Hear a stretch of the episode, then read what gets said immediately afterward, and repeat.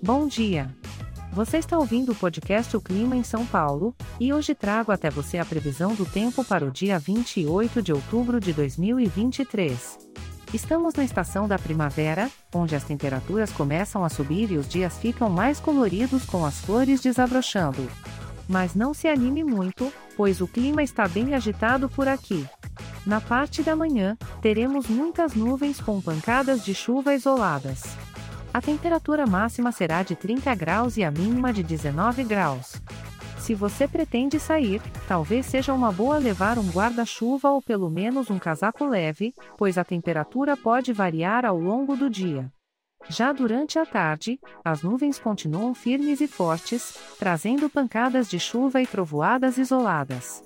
Portanto, se estiver pensando em fazer algum programa ao ar livre, talvez seja interessante procurar uma atividade indoor para evitar surpresas desagradáveis. O termômetro marca os mesmos 30 graus de máxima e 19 graus de mínima. E para a noite, a história se repete. Muitas nuvens, pancadas de chuva e trovoadas isoladas vão compor o cenário. E como as temperaturas permanecem iguais às do dia todo, não espere uma noite muito fresca. É sempre bom ficar preparado, afinal, São Paulo é uma cidade cheia de surpresas meteorológicas. Lembre-se que este podcast foi gerado automaticamente usando inteligência artificial e foi programado por Charles Alves. As imagens e as músicas utilizadas têm licença livre e estão disponíveis nos sites dos artistas. Os dados meteorológicos são fornecidos pela API do Instituto Nacional de Meteorologia.